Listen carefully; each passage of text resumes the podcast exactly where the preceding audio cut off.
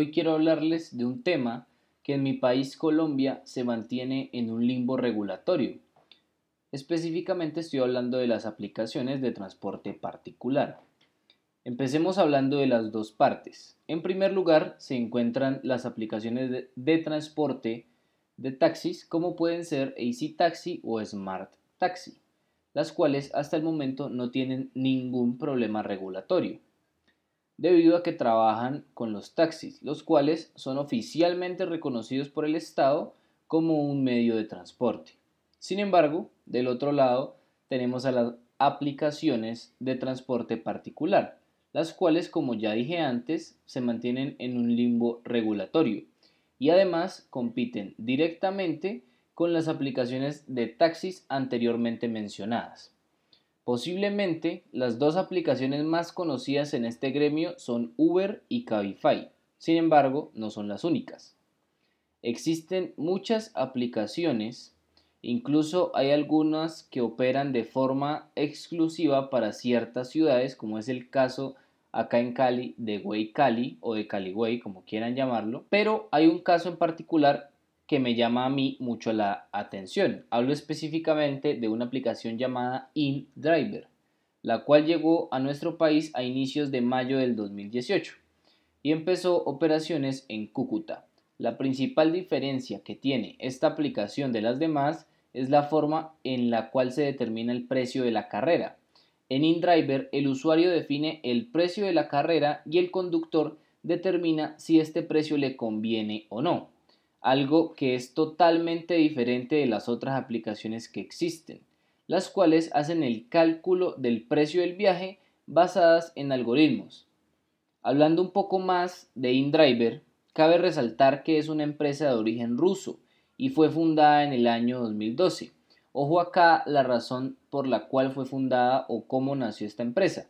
Esta empresa nació como respuesta debido a que los taxistas en este país duplicaron las tarifas de los viajes y como respuesta los habitantes de una ciudad rusa crearon un grupo conocido como conductores independientes, el cual tenía una dinámica similar a la que tiene hoy la aplicación. Una vez este grupo superó los 60.000 integrantes, crearon oficialmente la aplicación InDriver y a la fecha tiene más de 12 millones de usuarios alrededor del mundo un claro ejemplo de emprendimiento, el cual por eso me llamó mucho la atención debido a la forma como nació esta aplicación llamada InDriver. Otro dato curioso de InDriver es que se encuentra entre sus planes realizar una inversión acá en Colombia de aproximadamente 50 millones de dólares entre el 2018 y el presente 2019. Retomando un poco el tema central del podcast, exploremos por qué se ha generado la controversia con estas aplicaciones. Podríamos decir que los principales afectados por la llegada de esta gran cantidad de aplicaciones son los taxis, algo que naturalmente va a ocurrir si se amplía la competencia en un mercado que antes carecía de esta. Anteriormente los taxis eran prácticamente la única alternativa, pero hoy en día tenemos toda una baraja de posibilidades que hace que los taxistas sean afectados.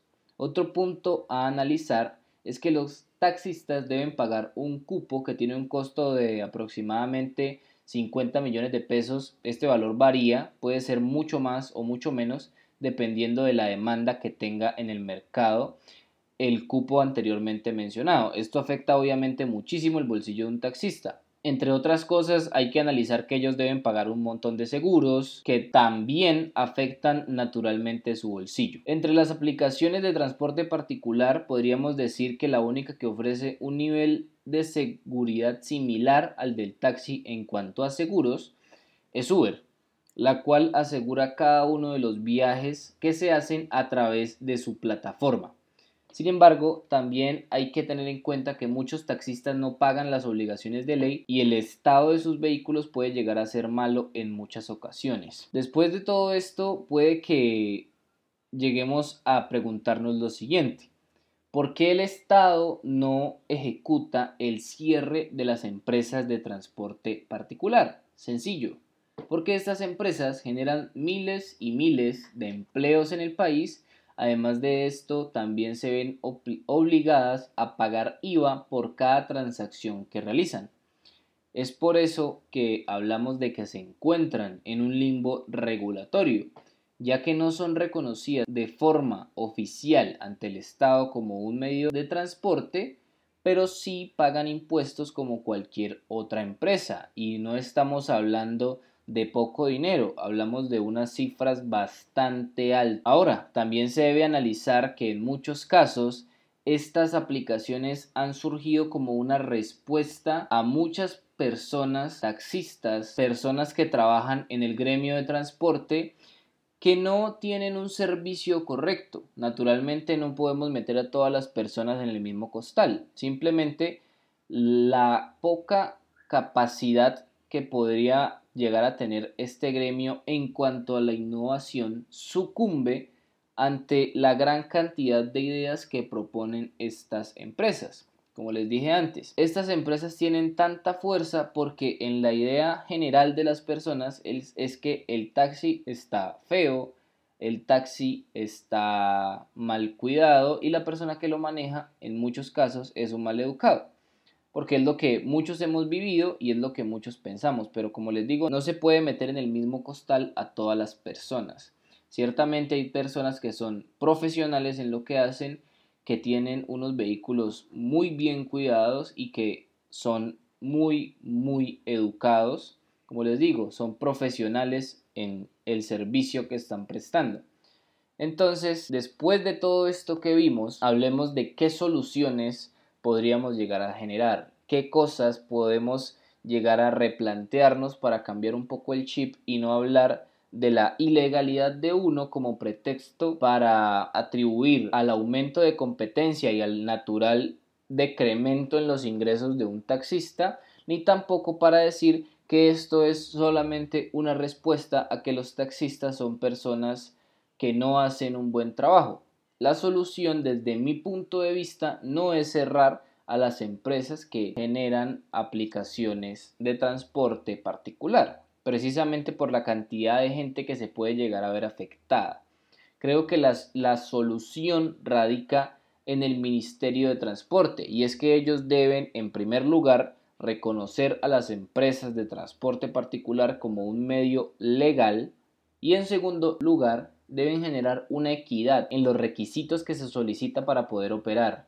Suena algo ridículo desde mi punto de vista que una persona que quiera arrancar con un taxi tenga que asumir una deuda o pagar un monto de más de 100 millones de pesos. Y si analizamos que quien más gana con todo este problema que ocurre es el corrupto, ¿por qué gana el corrupto? Sencillo, porque el taxi puede que no tenga dinero para pagar esos seguros o todas estas cosas costosísimas y el corrupto llega a amenazarlo o a amedrentarlo con la inmovilización del vehículo, con comparendos y demás. Y lo mismo pasa con el Uber. Al encontrarse en ese limbo regulatorio, se puede encontrar con alguien de la ley que no esté cumpliendo una buena labor, lo amenace con la inmovilización del vehículo, comparendos y demás, y se tenga que ver obligado a pagar un dinero para no caer en alguna penalidad. Entonces, todo esto hace que gane el corrupto y es lo que se debe enfocar el Estado en erradicar. Porque si no analizamos bien, todos son simplemente personas que están trabajando, que están tratando de buscar el pan de cada día. Por otro lado, si pensamos entonces quién debería ir primero o qué empresa va primero en cuanto al número de usuarios, podríamos decir que esto ya es algo que está empezando a generar una equidad debido al haber tantas opciones. Cada usuario puede llegar a casarse de cierta manera con cada plataforma. Hay gente que va a preferir los taxis, hay gente que va a preferir el Uber, otros preferirán InDriver, otros preferirán Cabify, entre las muchas opciones que se encuentran hoy en día en el mercado. Quiero cerrar el podcast haciéndole a usted una pregunta, la pregunta de la semana. ¿Cree usted que las aplicaciones de transporte particular deben ser reconocidas por el Estado como un medio de transporte legal? Estaré leyendo sus comentarios. Recuerden que pueden seguirme en Twitter como arroba desde Jorge. Soy muy activo en esta red social.